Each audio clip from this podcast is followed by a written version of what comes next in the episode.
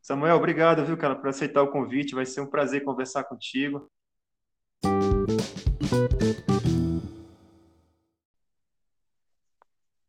É, eu tô, tô animado também. Vamos bater um papo descontraído, com muita informação. É, a ideia é essa mesmo, cara. A gente trocar figurinha e quem estiver ouvindo entender um pouco mais aí sobre o programa Monitora, como que é o desenrolar das atividades nas UCs. E hoje, né, falar da experiência na Furna do Jamari, eu normalmente estou começando assim, cara. Eu deixo a pessoa que está convidada fazer a apresentação, né, sobre a sua trajetória profissional. Então, passa a palavra para ti, fala um pouco aí para quem está escutando, que tem diferentes perfis, né? Desde a tua formação profissional, como é que foi o teu início né, no ICMBio, enfim, fala um pouco da tua trajetória para a gente aí. Tá bom. Bom, eu sou rondoniense, nasci aqui em Rondônia, me formei em biologia na Universidade Federal de Rondônia. E durante a graduação eu já me envolvi com, com pesquisa, né? Fiz iniciação científica. Minha área de atuação foi com mamíferos e me formei em 2005. É, trabalhei um tempo na Rebil Guaporé como chefe de unidade. Foi uma experiência muito marcante, muito boa mesmo. E fiquei na chefia de, da Rebel Guaporé até 2008, né? Quando eu saí para voltar à vida acadêmica, fazer mestrado, doutorado, né? A gente terminei a graduação ainda com a visão romântica do, do IBAMA na época, né? Então, assim, surgiu a oportunidade. Fazia meses que a unidade estava sem chefe, uma área, um local muito isolado. Me foi convidado, me, me foi feito convite para mim se eu interessava assumir a chefia lá. E foi aí que começou a minha, a minha caminhada com unidade de conservação. Né? Tive essa experiência né, em Costa Mar, na Rio Guaporé, e depois saí para tentar fazer mestrado, doutorado, e aí veio o concurso, né? edital 2008, a prova 2009, é, fiz o concurso e, e passei mais além do número de vagas, né? Então, fiquei na expectativa aí de uma segunda chamada. Né? Um ano de aprovação no concurso, teve a, a, a segunda chamada, né, os 50% adicionais de vagas. Né? E aí, nesse momento, eu fui chamado, então. Minha primeira lotação foi na Reserva Extrativista Barreiro das Antas, em Guajará-Mirim, aqui em Rondônia, divisa com a Bolívia. Também uma experiência muito marcante. É, trabalhar com, reserva extrativista é um, é um desafio grande, mas muito enriquecedor. E lá a gente já começou a trabalhar na forma de NG. Guajará funciona, funciona outras duas unidades, que é o Parque Nacional Serra da Cutia e Reserva Extrativista do Rio Ouro Preto. E a gente já começou a trabalhar no formato de NGI, já naquela época, em 2010, quando eu assumi o, o concurso. Né? Fiquei em Guajará de 2010 a, a 2013, e aí fui chamado para assumir uma vaga na Floresta Nacional do Jamari. Né? Haviam ocorrido algumas remoções, várias remoções. O quadro de funcionários na Flona tinha ficado muito reduzido, né? e a unidade já era assim, eu tinha bastante atuação, o plano de manejo havia sido aprovado em 2005, e a concessão florestal, a primeira concessão florestal do Brasil em 2010, e, e aí foi quando eu iniciei a minha trajetória na Floresta Nacional do Jamari. Na verdade, iniciei antes, né? É, por meio do, do, do, servidor, o André, que era o responsável pela pesquisa e monitoramento, e o Carlos Renato, que era o chefe da unidade na época, eles sempre me chamavam para participar das atividades de pesquisa na Flona. Tinha vários projetos em andamento né, que o André coordenava. E então foi minha, minha caminhada na Flona começou por esses anos aí, 2011, 2012.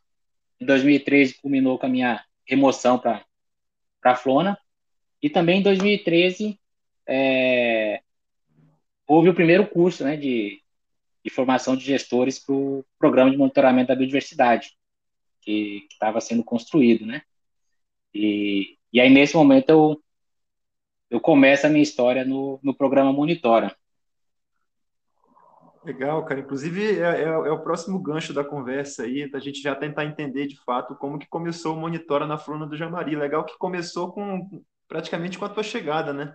Então, Sim. tu tá bem início nessa história. Realmente é, o, é o cara certo para falar sobre isso. Conta pra gente aí como é que foi esse começo do, do Monitora na Fluna. Até então, assim, quando eu, eu fui para, eu cheguei na, na, na, na Fluna do Jamari em maio de 2013, né? e nem tinha conhecimento do, da, da construção do, do, programa monitório, não, não, não, estava participando dessa, não, não participei, né, da, da construção do, né, da, do, do, projeto na época, né, da, dos protocolos, houveram algumas reuniões com gestores, o, o Carlos Renato, que era o chefe da Franja Maria, chegou a participar de algumas reuniões, o André acho que talvez também tenha participado, e, mas eu mesmo não, não tinha conhecimento.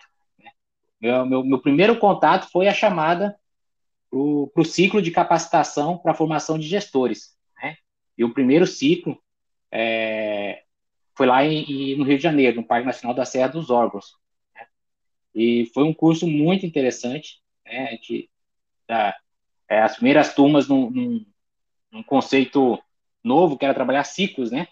De, de biologia da conservação, aí um ciclo com os protocolos, e um ciclo de, de, de geoprocessamento, e, e a gente ficou lá 10 dias, frio pra caramba, era, era, era inverno, né, era junho ou julho, agosto, era agosto, e nunca, nunca tinha conhecido um lugar mais úmido, até então achava que a Amazônia era o lugar mais úmido que existia, né?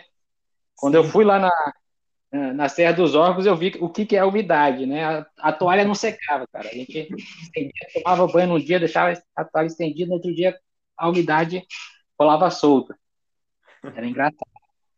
E, e aí foi isso, né? Então, assim, e aí a gente já saiu de lá, já era um curso já para for, formar. Havia unidades pilotos, né? Foram, foram definidas unidades pilotos. Eu também não participei dessa definição, né? Até fiquei bem feliz que a, que a Jamari tinha, é, era uma das unidades piloto né, para a implantação do, do projeto.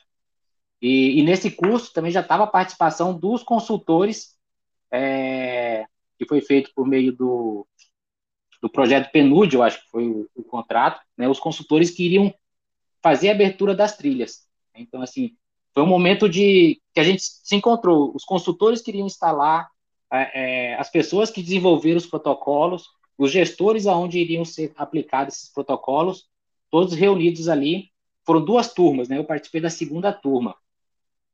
E, e, e aí já saí dali já com, com uma programação com o, o, consultor, que era o André Raveta, né, para implantação. Eu falei, André, vamos aproveitar o contrato da brigada desse ano ainda para gente, para eles dar um apoio para a gente na abertura da, das trilhas, que eles conhecem bastante os locais lá, né?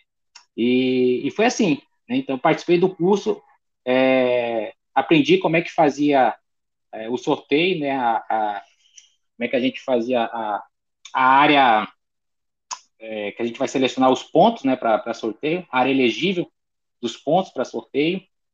E, e foi engraçado porque eu segui tudo bem o que manda o protocolo, né? E eu não tinha muito conhecimento de todos os acessos da, da Flor de Amari. Então, eu peguei o, os arquivos de gel que tinha lá com as estradas, os acessos que o pessoal já tinha andado, e, e com base naquilo ali, tracei, tracei um buffer de 5 quilômetros em volta daquelas estradas. Sabia que o Rio Jacundá era navegável, também tracei um buffer de 5 quilômetros nele. E com, a, com essa área elegível definida, fiz o sorteio, né? E os três pontos que caíram, falei, esse aqui são os pontos de instalação. Quando foi a hora de instalar, a gente viu o, o trabalho que ia ser, né? Foi, foi um desafio, mas a gente conseguiu chegar em todos os locais, conseguimos abrir todo é, as estações amostrais conforme o, o protocolo determinava, né? É, mas depois, quando a gente começou a executar, a gente começou a sentir as dificuldades é, da logística, né, de locais um pouco isolados, né? E principalmente a, o ponto amostral que ficou no Rio Jacundá, que a gente tem que descer, descer o rio cerca de 50, 60 minutos para chegar no local, fazer o acampamento. como a, como a Flor de Amari não é uma unidade é, que tem uma rotina aquática, né, assim, muito pouco os deslocamentos fluviais. Então, a gente começou a sentir o, assim, a dificuldade de, de ter uma logística para atender esse ponto. Né? Foi quando a gente resolveu traçar uma outra área elegível e fazer o sorteio e abrir uma outra estação amostral para garantir é, as três, os três, as três estações amostrais, as, as coletas de dados nas três estações amostrais. Aí foi quando a gente abriu a trilha que ficou próximo à casa do Zé, que é o, um morador tradicional da Flanja Maria. Né? E foi assim, Mas então essa, foi... Essas três, essas três iniciais, vocês abriram mão das três ou só de, de uma delas? Como é que é, Dado? Essa, essas, essas estações amostrais do início, vocês abriram mão de todas ou só de algumas? Não, não, só de uma. Na verdade, todas, uma, né? todas, todas estão abertas e todas estão funcionando, né? Certo. A gente conseguiu, essa, essa do, do Rio Jacundá, que era a logística um pouco mais difícil, quando começou o programa de monitoramento na Estação Ecológica Estadual de Samuel, que é a unidade que fica ao norte, né, colada na Flor de Amari, na parte norte, é, eu conversei com eles e, e, e, consegui convencer eles a abrir uma trilha no Rio Jacundá também. Né?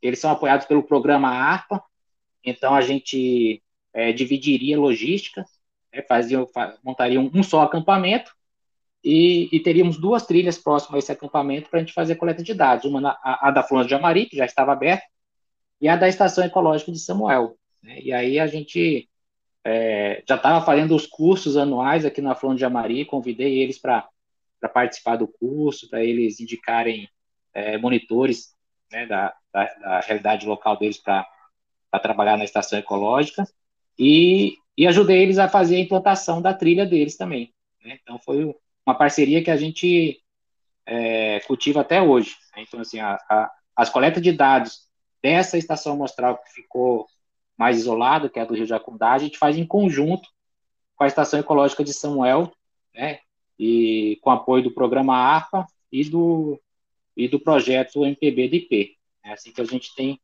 conseguido é, fazer essa... Era a minha dúvida, ela, ela continua funcional, né, continua sendo utilizada, né?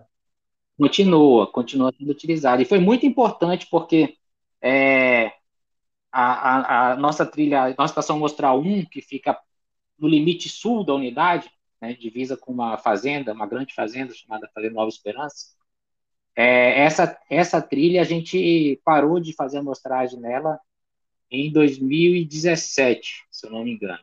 Né, ou foi 2016, 2017, em razão das invasões de madeireiros. Né? Então, assim, era uma área que começou a ficar muito perigoso, né? já tinha, haviam carreadores atravessando a trilha de monitoramento, é, é, teve um episódio que eles roubaram as trilhas de borboleta, no, no provavelmente para tentar intimidar assim, a, né, a movimentação do, dos monitores que estavam ali na trilha, né, espantar mesmo, né, para eles, eles é, não ter preocupação com a fiscalização, né. E aí a gente parou de amostrar, então foi bom ter a trilha do, do Rio Jacundá, que a gente manteve a, a, a, as, as, três coletas, né? Mas a nossa vontade é, é conseguir, é, assim que resolver essa questão da, das invasões aí, a gente fazer a coleta nas quatro estações amostrais. Perfeito. As quatro do, do componente florestal, né? E tem alguma do coisa além do componente florestal? É, bom, a gente tem o complementar, né? Mas é, antes de entrar nessa parte complementar, também é importante é, a gente a, a, na Flona de Amari nós temos seis estações amostrais, né? As quatro que nós abrimos, que o ICMBio abriu, e duas estações amostrais que a, a essa empresa de mineração ela abriu, né? É, para atender uma condicionante de, de licença de operação, né? licença de instalação, e, então, nós temos seis estações amostrais, só que duas é como se fosse um contraste, né? ela, ela funciona na, na, na zona de mineração. Então, é, é, é, a ideia é que ela sirva de contraste para as nossas quatro estações amostrais que a gente tem na zona de conservação. Entendi, entendi, perfeito. E aí, é, aí é, então, essas são as estações amostrais né, do, do componente florestal, né, os alvos globais, e aí a gente tem o complementar, é, local da Flor de Amari, que foi desenvolvido em conjunto com, com o IP, né, é, o projeto de monitoramento participativo da biodiversidade, né, que é apoiado pelo IP. Então, foi desenvolvido um protocolo para ser implantado na, na, na zona de manejo florestal. Né? É, ou depois, a zona de manejo florestal é como a gente chama no plano de manejo, né, a área destinada para manejo florestal. Na, na, na, na, linguagem da concessão florestal, né, é, a gente chama de UMF, né, Unidade de Manejo Florestal. Às vezes, para quem estiver ouvindo, vai ouvir a gente falar de zona de manejo florestal, porque é a, é a linguagem do plano de manejo, ou unidade de manejo florestal, que é a linguagem da concessão florestal. E aí desenvolveu um protocolo, então, para atuação nessas áreas, né, sob influência do manejo florestal é, de baixo impacto, né, e que é com armadilhas fotográficas. Tem um sistema é, que foi baseado no, no, no, nosso protocolo avançado do componente florestal de armadilhas fotográficas. Né. A diferença é que o, o nosso protocolo avançado de armadilhas fotográficas, né, do alvo global, eles são grids fixos. Né? Então, assim, os mesmos pontos de amostragem vão ser sempre aqueles pontos ao longo de todos os anos na zona de conservação. No, no, nosso, no nosso protocolo é, complementar, é, os pontos, é, eles mudam de ano para ano, né? Então, assim, porque a gente trabalha numa escala de, de, de unidade de produção anual. Né? Para quem está escutando, que ainda não tem muita familiaridade com, com as técnicas de manejo florestal, mas a, a UMF é, é, um, é, um, bloco grande de floresta, né? Vamos colocar aqui um, bloco de 40 mil hectares, por exemplo, que é o MF3, né, que tem 42 mil hectares. Esse bloco é dividido em 25, 25 partes, né? É, cada, cada, e, cada parte é chamada de UPA, Unidade de Produção Anual, então são 25 UPAs, né? E aí a empresa vai começar a explorar essa UPA depois de 25 anos de exploração, ela explorou uma UPA por ano, ela volta para aquela primeira UPA aonde iniciou a exploração. E aí a gente estabeleceu um grid é, em cada UPA? Então, assim, os pontos de instalação naquela UPA não mudam, só que cada ano a gente amostra UPAs diferentes, né? Que a ideia é a gente ter dados de, de, de ocupação de aves e mamíferos de médio e grande porte, que é o que a gente é, é o nosso os nossos alvos de, de amostragem, né? é, é, ter dados de como que eles são antes da exploração, então a gente coloca armadilhas fotográficas antes da empresa entrar naquela UPA, né? Dois anos antes dela entrar naquela naquela área, a gente coloca armadilhas fotográficas para saber ter dados de como que a área era antes da, da, do impacto, e a gente coloca com um ano com três anos e com cinco anos depois da exploração. Né? E também com 10, 15, 20 e 25 anos.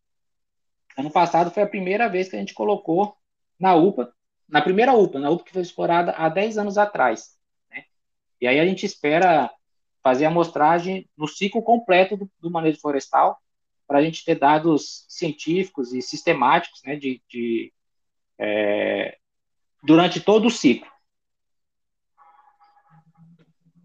Só uma, uma curiosidade, Samuel, quantas câmeras são necessárias para conseguir executar nessa lógica aí de, de acompanhar né, a atividade madeireira? Certo.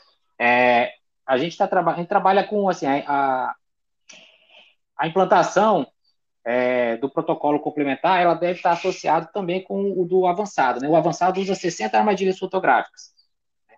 Então, a gente, o, o, a gente pensou um protocolo complementar, a gente trabalha com cinco UPAs. Né? Então, é, se for colocar 10, 10 armadilhas, que é o mínimo que a gente recomenda para cada UPA, né, para ter uma amostragem boa, então você precisaria de pelo menos 50 câmeras. Né? É, mas como o protocolo avançado são 60 câmeras, então assim, é, é o 60 câmeras é o, é o número ideal para fazer a amostragem. Porque às vezes tem UPA que você é, é, vai, vai, colocar um pouquinho mais, né? Aqui a gente usa 12 armadilhas em cada UPA porque a gente trabalha com duas UMFs diferentes. Então, em uma, em uma na UPA da UMF3, a gente geralmente são 9 a 10 câmeras, e na, na, na outra UPA, da outra UMF, são duas a três câmeras. Então, a gente está trabalhando com essa média aí de 12 câmeras por UPA, né? Mas é, no protocolo que a gente está escrevendo, a gente colocou esse mínimo de 10 câmeras em cada UPA. Agora eu estava pensando aqui, né, fazendo um link com a tua primeira fala da trajetória profissional, tu, desde o início da, da tua formação, tu tinha o interesse, né, de fazer o mestrado, doutorado, então, assim, tu tem na, na, no teu perfil aí essa, essa curiosidade científica, né, pelas coisas. Então, é, agora nessa tua explicação aí sobre a área de manejo florestal, fiquei com várias perguntas aqui. Imagino que, que tu aí também, por ter esse perfil, né, já deva ter explorado bastante essas curiosidades que a gente acaba gerando na mente aí depois de né, entender a realidade, querer né, responder as coisas. Aí eu fiquei pensando aqui, o que, que já tem de resposta em decorrência dessas instalações que já foram feitas. Eu sei que já saíram algumas publicações aí sobre né, o monitoramento que ocorre na Flona. E, e aí queria ouvir a tua percepção, o que, que tu tem é, entendido aí sobre esses processos né, que têm ocorrido na, na UC, não somente o manejo florestal, como que está o estado de conservação da, da, biodiversidade na Flona do Jamari e o que, que você tem de, de análise já feita, né, de interpretação de resultados em decorrência do programa Monitora. Uhum. É, é assim, o, o, nosso protocolo ele, ele, é um protocolo que ele foi construído e, e é executado também a, a, várias mãos, né? A gente tem um, um acompanhamento bem próximo do, do Senap, né? A pessoa do Elildo, ele que na, no arranjo institucional que a gente fez para a execução do protocolo aqui na Fonte de Amari, ele ficou responsável por essa parte de análise de dados, e a gente tem tido uns resultados assim bem interessantes. Né? É, ao, ao, o resultado principal assim é, é, o conforme a gente esperava, né? Você tem um impacto é, na população de aves e mamíferos logo após a, a exploração, um impacto que é sentido pela comunidade, né? Você é, não, você, não tem mudanças significativas entre a conservação e a, e a área de manejo. Né? Mas você percebe que logo após a exploração você tem um impacto e que esse impacto ele vai é, diminuindo, ou seja, é, a, a, as UPAs com cinco anos de exploração já estão mais próximas, né, é, a amostragem mais próxima, os resultados mais próximos da zona de conservação. Né? Então, é, depois de cinco anos fazer essa amostragem, com duas UPAs não exploradas e a exploração até cinco anos, a gente estava muito curioso para fazer a, a, a, a, amostragem na UPA com 10 anos, né? Saber qual é o resultado que vai, que foi o que a gente fez ano passado. Ainda não temos os resultados, né? Mas em relação a isso, ao retorno da, da, da fauna, né, de, de aves e mamíferos para essa área que foi impactada pela exploração, a gente tem isso.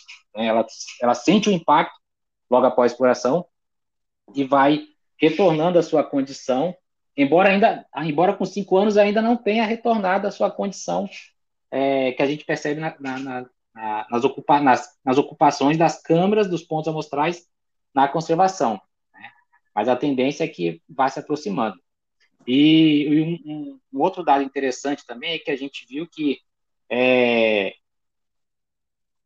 a, a comunidade de, de mamíferos e aves ela está melhor naquelas UPAs que têm maior densidade de estrada.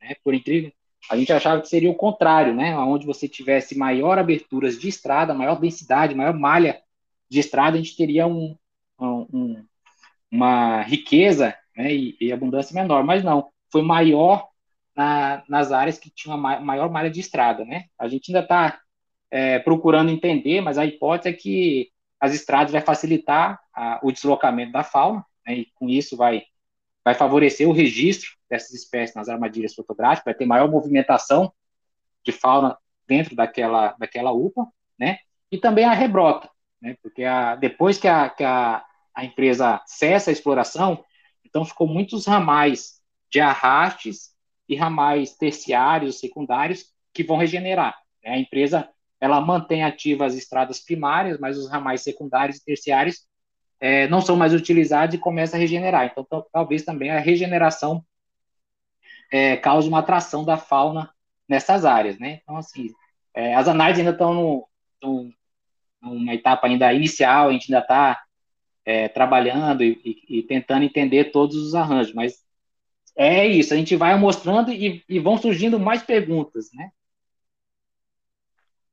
Sim, não, foi falando, eu fui gerando várias aqui também, eu fico bem curioso, tomara que isso não demore muito a sair, né, desses 10 anos. Eu, particularmente, acredito demais que o maior problema na Amazônia com relação à, à perda de fauna é, é, perda de habitat. Você perdeu a floresta, não tem onde o bicho ficar, ele vai procurar outro lugar, né? Então, essa questão do manejo florestal é muito interessante a, a temática, porque no âmbito da academia, eu acho que poucas atividades econômicas são tão pesquisadas quanto o manejo florestal. A gente tem muita informação sendo gerada. Eu né, trabalhei na Flora Tapajós e sei disso, tinha muita coisa acontecendo lá também, nesse âmbito da, da pesquisa científica. Mas esse ano de 2021, por exemplo, a gente vê muito na mídia é, a atividade madeireira sendo tratada de uma forma muito pejorativa, né? Assim, a atividade acaba sendo prejudicada porque o cenário é, é ruim. Então, dentro de, de um contexto de atividade econômica, há muita ilegalidade ainda, claro que há, mas há esse, esse recorte aí do manejo florestal, que é um, algo bem específico, né? É, eu, eu ainda entendo que é uma atividade com um baita potencial de, de mudança de realidade, que eu vivenciei isso, vi isso acontecer né, em, em algumas regiões da Amazônia. Mas quando a gente considera é, a atividade econômica, a gente acaba colocando todo mundo no mesmo barco.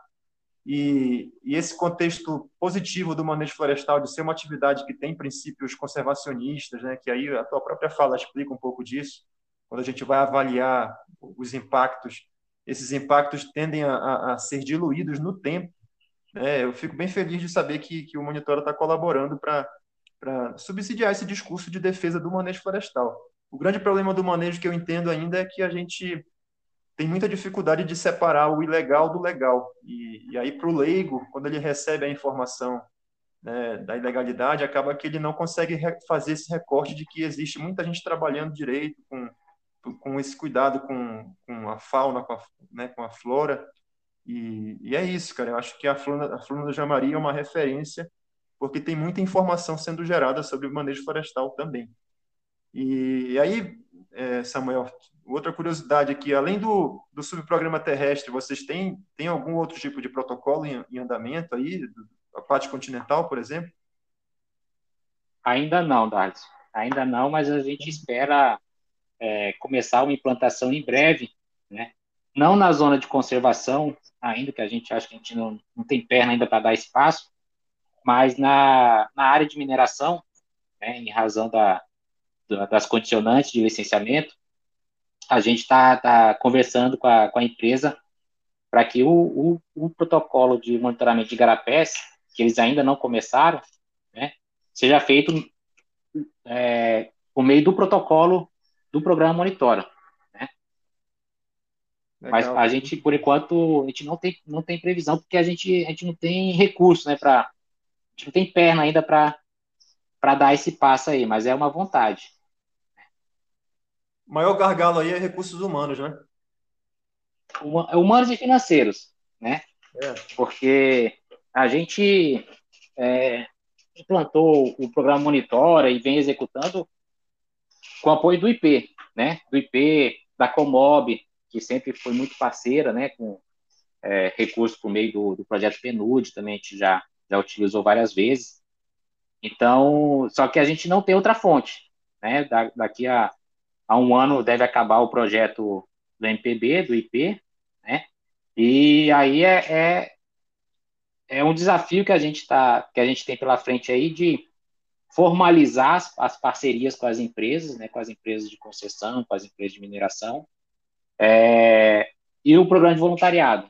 Né? Então, assim, estou apostando as minhas fichas para manutenção do programa Monitora nessas parcerias locais com as empresas, e com, e com o voluntariado, né, com as parcerias institucionais também com, com as universidades, as faculdades locais. O Rafael, o roteiro metodológico aí do protocolo para o manejo florestal, você acha que nesse segundo semestre está publicado, né? Acho que sim. Tá, já está já tá, tá fazendo uma pré-diagramação, né? A gente tem alguns poucos detalhes para ajustar, mas ah, nesse segundo semestre deve sair a publicação. Legal. Cara. E eu estou muito curioso para a gente implantar o, o, testar esse protocolo em outras unidades, né? Porque a Flor de Amari, é, para quem não conhece, né, ela é uma unidade que ela é antiga, né, ela foi criada em 1984 e ela é muito próxima do, do eixo da BR-364, que é a principal rodovia que, que corta o estado de Rondônia, né? E, e de Rondônia e o Acre, até Cruzeiro do Sul, essa BR. E então o entorno da Flona de Amaria ele, é ele é muito desmatado. É, e aí é, a gente tem existe assim a, a, a invasão ilegal ela está fortemente dentro da Flona de Amaria desde 2015, 2016 então, assim, é bem possível também que, que os impactos, né, a pressão da exploração ilegal de madeira dentro da fonte de Amari esteja contaminando os nossos dados também. Né? Então, eu estou curioso para a gente tentar fazer uma amostragem numa, numa unidade de conservação mais distante do arco do desmatamento, sabe? De repente, Sim. lá na, na Fronte Tapajosa, acho que vai ser uma, um, um, um, bom caso para a gente estar tá implantando e estar tá vendo como é que vai ser os resultados lá numa unidade que é um, que o, o, o entorno é, é, mais preservado, né? É, eu perguntei do roteiro justamente por isso, porque tem essa articulação com a Flora Tapajós, inclusive está bem adiantado, eles devem executar o protocolo lá. E, e aí, além dessas duas flonas, o meu interesse particular é botar esse protocolo embaixo do braço e sair convencendo outras flonas para que a gente consiga ter esses comparativos, cara. Eu tenho a mesma curiosidade que você, eu acho que é, tem todos os elementos aí para que a gente consiga depois ter respostas em uma escala regional, né? E isso vai nos ajudar isso. demais. É, pensando não somente em justificar a atividade de manejo florestal, mas justificar a própria existência das flonas também, que é uma categoria de UC que eu acredito muito e acho que tem muita linha para queimar aí na gestão dessas flonas, muita coisa boa pode acontecer nelas e às vezes eu sinto que essa potencialidade fica um pouco escondida. É, eu acredito muito nessa categoria, acho que Floresta Nacional tem um potencial de, de geração de renda né, localmente, né, pra, quando, não somente para quem mora na Flona, até, até mesmo em moradores do entorno. E, e também esse apelo aí de você ter produção e conservação dentro da mesma unidade de conservação. Isso é fantástico, cara. Eu acho que Floresta Nacional é uma categoria, né? Não desmerecendo as demais, mas eu sou fã, cara. Acho que acredito muito em Flona. Mas vamos é, lá, vamos sou... seguir aqui. Samuel, é, pensando na gestão da Flona, cara, o que que tu acha que o processo de implementação do programa Monitora trouxe de ganhos aí para a gestão da Flona do Jamari?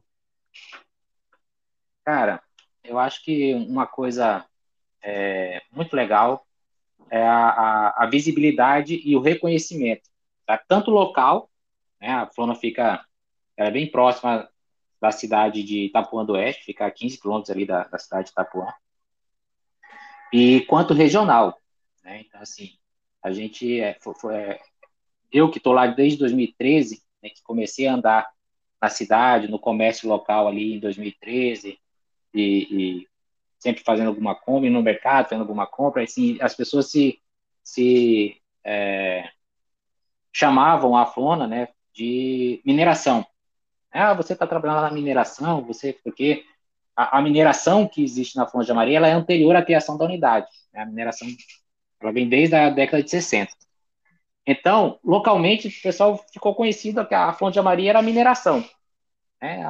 Vai lá na mineração, trabalhar na mineração. E o programa Monitora ajudou a trazer essa mudança de paradigma para a cidade ali, de que ali é uma, é uma unidade de conservação, ela é uma floresta nacional, né? e ver as imagens, né, a gente fez algumas exposições de fotografias na praça da cidade, com fotos varais, né, e os próprios monitores é, explicando como é que fazia a, a, coleta de dados, como é que fazia. Isso foi ajudando assim a, a, a ser reconhecida a área e, e, valorizada, né, essa unidade de conservação pelos moradores da cidade, que sempre valorizavam a mineração pelo fato de geração de emprego, né? Mas faltava esse, esse vínculo com a biodiversidade.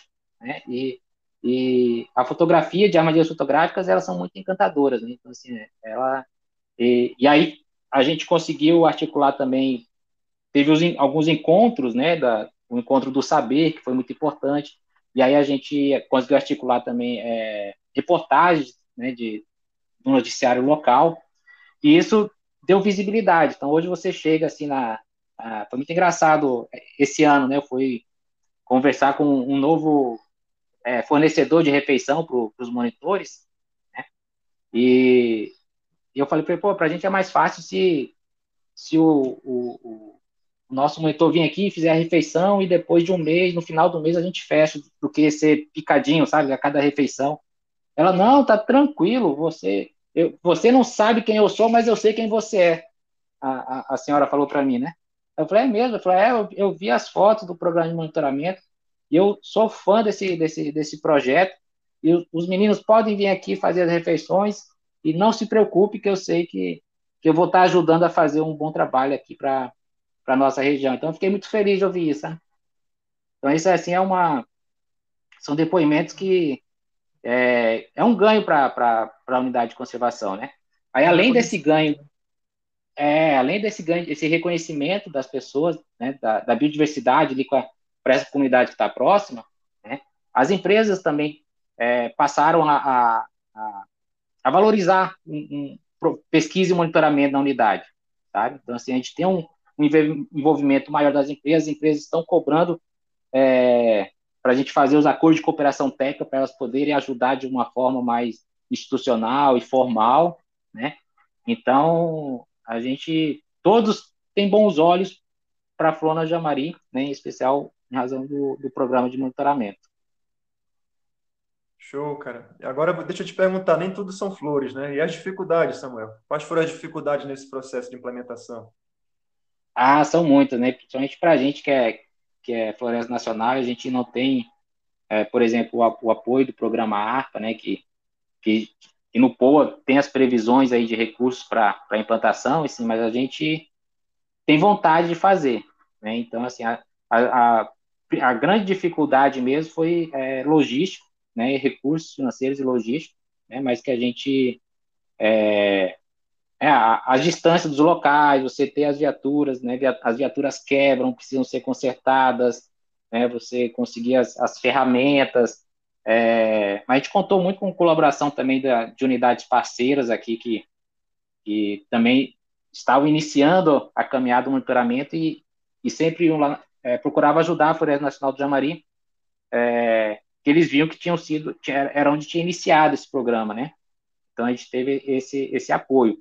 Mas uma outra dificuldade foi ter o acompanhamento, acompanhamento próximo, né? Essa nossa vida de, de analista ambiental na Amazônia, né? Que a gente lida com, com tudo, né? É, administração, fiscalização, monitoramento, então assim dificulta às vezes a gente ter um acompanhamento próximo. Então, isso torna a, a implantação mais longa, né? Porque a implantação ela não é rápida. Assim, coloquei, instalei as armadilhas, é, capacitei os monitores, botei ele ali, coletou os dados, os dados estão lindos e já, já servem para a gente fazer análises científicas. Não, não é bem assim, né? A gente, é, a implantação, ela, ela tem uma, tem uma maturação, a, a implantação, né? Uma maturação da trilha, uma maturação dos monitores que vão fazer a coleta de dados, né? Vai ter muito erro no, no, no começo, né? Nas armadilhas fotográficas foram assim, né? A gente é, teve vários erros na instalação de armadilhas fotográficas, véio, mas você é um, é, um, é um, um processo de construção, né? Você vai construindo e aperfeiçoando, mostrando onde é que foi o erro, o que, que tem que ser melhorado, e a gente e vai amadurecendo, né? E, e é assim que a gente tem feito tá? Mas é, é, é, e aí assim, você não conseguir estar próximo como você gostaria, deixa, deixa a implantação mais mais longa, sabe? Se você tivesse ali mais próximo, mas como a gente vive, né, a gente tem déficits aí de, de funcionários, né? Então assim a gente não a gente, é, o cobertor é muito curto para a gente dar conta de toda a unidade, né? Sim. E as invasões, né? as invasões também elas é, não, aí não na implantação, mas na, na execução do programa, né? Elas é, dificultaram bastante. Perfeito, cara. E pensando na composição das equipes, né, dos monitores aí, como é que tem sido a participação social no, no, no Monitora, cara? Bom, a gente, é, a gente, a gente teve, fez uma busca ativa, né, a gente tem, tem a, as, as duas coisas, a gente tem, tem a, a, a, passiva e a ativa. Né? A gente fez uma busca ativa, a gente foi na, no Instituto Federal da cidade mais próxima, que é Ariquemes, né? fizemos é, uma conversa com, com os professores lá, é, conseguimos mobilizar alguns alunos do curso de biologia para irem lá é, é, serem capacitados para participar do monitoramento. É, com a Universidade Federal aqui também, e a gente tem aquelas pessoas que são de Itapuã do Oeste e que chega até a gente, ah, eu estou fazendo biologia, ou, ou eu tenho vontade de fazer biologia, né, ou, ou já chegou agricultor falando do, do, filho dele, então assim, a gente vai é, absorvendo também essa, essa procura, né, que vai, vão chegando até a gente, e aí a gente tem um conjunto de monitores bem diverso, né? a gente tem desde o, o, o Zé, que é o morador tradicional da Fonte de Amari lá, né, é, é analfabeto, mas que um excelente monitor, um excelente conhecedor da, da biodiversidade. Aí nós temos agricultores que moram no, no entorno, nós temos estudantes de biologia, temos biólogos já formados, e, tem, e, e pessoas que não têm é, formação superior, nível médio, mas moram em Itapuã e que gostam de estar tá indo lá para a Flona fazer a coleta de dados. Né? Assim, a coleta de dados sempre é um momento que que as pessoas têm muita vontade, né? Agora, ainda mais agora com a, com a pandemia que está é, né, distanciou as pessoas, né? Então todos loucos para para voltar e fazer coleta de dados, né? A gente tem realizado coleta de dados com, com cuidado, mas com uma, uma equipe bem reduzida, bem, né? Esse ano a, de borboletas que a gente fez esse ano foi só um monitor, um monitor e um brigadista para fazer a coleta de dados para né, em razão da, da pandemia. Então é isso, né? O nosso grupo de monitores é diverso e a gente fica feliz de ter um, um grupo diverso assim e as pessoas conseguir dialogar, né? Excelente, cara. E daqui para frente, Samuel, quais são os desafios, cara, para a manutenção do programa Monitora na Flona? Cara, a gente está com boas perspectivas. Tem desafios, mas também a gente está com boas perspectivas, né? Recentemente, é, há um mês, é, iniciou a construção de uma base de fiscalização é, no limite leste da unidade, que é onde os, os madeireiros legais adentravam na unidade para roubar madeira. Né? Então está sendo construída uma base de fiscalização ali, e essa base ela vai estancar essa, essa invasão. Né? A expectativa é essa. Está né? sendo feito também um, um conjunto de estradas também que vai ajudar o deslocamento das equipes dentro da unidade. E aí a gente é, tem o desafio, então, de agora é, retornar para a trilha da fazenda, né, é, resolvendo essa questão da, da invasão, né, cessando a invasão, a gente consegue retornar. A gente ia ter que, esse, esse ano, a gente, para você ter uma ideia, das esse, esse ano, a gente corria o risco de não instalar as armadilhas fotográficas. A gente já tinha diminuído. Em 2017, a gente instalou é, 60 armadilhas fotográficas. Em 2018, a gente, acho que foi 60 também. Em 2019 já foi 45. Não, 2018 já foi 45. As 15 armadilhas que ficam na estação mostrada da fazenda, a gente já não instalou lá por causa da invasão. Nem 2019 e nem 2020. Então a gente vinha com 45 armadilhas fotográficas, apesar do protocolo ser de 60 armadilhas fotográficas, mas a gente não achava, né, não tinha condição de colocar armadilhas fotográficas. Então, assim, a gente fez uma opção de trabalhar com o conjunto menor, 45 armadilhas fotográficas, na perspectiva de que quando acabasse a invasão, que resolvesse, seja por, por esforço da fiscalização, seja porque acabou a, a madeira de alto valor comercial, mas quando acabasse a, a, a invasão, a gente iria retornar para a fazenda, então a gente teria um, um, um, longo prazo de coleta de dados com as 60 armadilhas. Teria aí um, um período temporal com, com, menos armadilhas, mas a longo prazo a gente teria o conjunto completo. Né? Então, e esse ano a gente corria o risco de, de não fazer nem na, de não colocar nem as, as 45, né? porque ano passado, nas áreas que a gente colocou, nos pontos que a gente colocou, que a gente sempre, os mesmos pontos que a gente sempre coloca na zona de conservação, a gente teve roubo de, de quatro câmeras, né? E cruzamos com carreadores novos que não existiam. Então, a gente, esse ano, a gente estava muito ponderando bastante se a gente iria colocar ou não na, na, na, no Potosí no Zé, né? E, mas agora, com, e, e começo de, de julho, iniciou uma operação com, junto com o Exército e a construção dessa base, então isso parou, né? Parou a invasão e, e deu, deu oportunidade para a gente poder instalar as armadilhas fotográficas esse ano. Então, assim, com isso, as perspectivas que a gente tem para os próximos anos é boa, né? Que a gente vai voltar a instalar o conjunto de 60 armadilhas fotográficas né, na zona de conservação. Por outro lado, na área de manejo florestal, a gente teve, tem um outro desafio agora, porque é, a empresa que explorava o MF3 na Fonte de Amari, ela desistiu da concessão. Então, e era o nosso principal local de amostragem. Né? Era a UMF maior, a UMF de 45 mil hectares, né? UPAs grandes, UPAs de 1.500, 1.800 hectares, que dava para colocar aí 10 armadilhas fotográficas, 9, 10 armadilhas fotográficas. E essa UPA parou a sua atividade, né? parou em o último ano de corte de, de, de madeira foi há dois anos atrás, né, foi 2019, então 2020 já não teve exploração madeireira, esse ano também não. É, com a saída deles, houve um aumento da invasão né, nessa UMF, né, então a gente, esse ano, a gente não vai instalar as armadilhas fotográficas no, no formato do, do, do, do protocolo, né, porque a gente não tem, as UPAs na, na UMF3 estão muito contaminadas pela exploração ilegal, né, mas a gente está iniciando um experimento. Né, a gente quer, a gente sempre instalou câmeras é, antes da, da, da exploração e depois da exploração. Esse ano a gente está instalando câmeras na mesma UPA que está sendo explorada. Né? Então, assim, é, um, é um, um, outro, uma outra informação. O que, que acontece com a fauna naquela UPA que está serrando, está cortando árvore, que o trator está tá arrastando, né?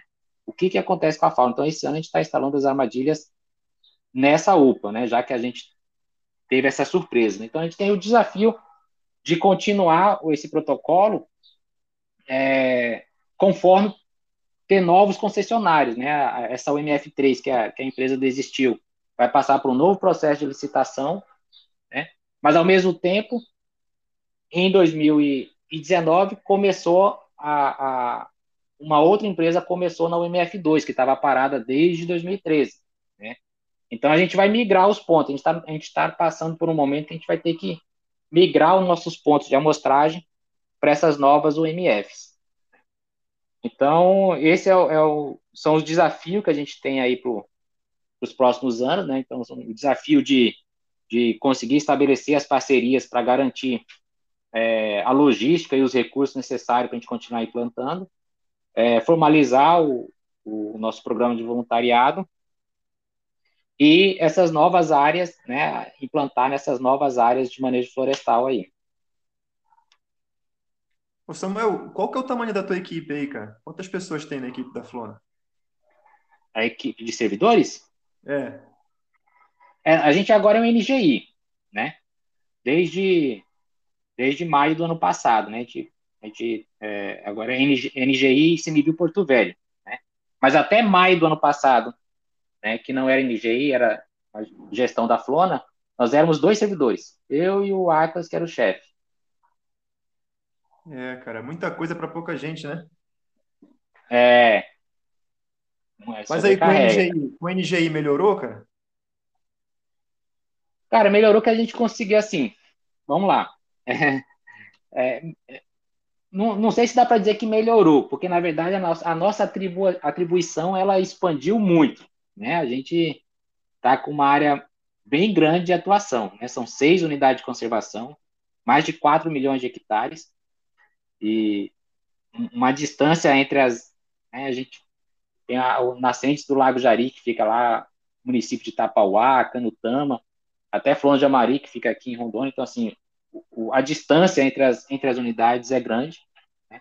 os desafios são grandes, mas eu, eu particularmente, assim, eu, eu acredito na, no modelo de, de gestão integrada. Eu sou, eu sou adepto, sabe? Eu, é, mas o nosso grande problema é pessoal. Né? A gente corre risco de, de ter dificuldades na implantação da gestão integrada pelo, pelo conjunto de unidades que é muito grande, o território desse, do NGI que é muito grande e pela escassez de, de pessoas, né? Mas a gente tem conseguido, assim, a gente dividiu a, as atribuições de cada um, E, e aí, aquela coisa, pouca gente, a gente acumula, né? Então, assim, eu estou acumulando, eu sou chefe substituto da NGI, estou com a parte administrativa também, que recaiu sobre mim, né? E a, e a pesquisa e monitoramento, dou um apoio na, na, na regularização fundiária, né? E um apoio também na, no licenciamento nos processos da FONA, que era um processo que eu já acompanhava há mais tempo. Então, assim, tá pesado, né? Tá pesado, e mas a gente está caminhando, cara. Então, mas em, em, servidores são quantos no NGI? Em servidores é, efetivos, nós somos em nove. Certo. Entendi, cara. Samuel, é isso aí, cara. Acho que estamos chegando no final aqui da conversa. É realmente te parabenizar por todo o trabalho desenvolvido.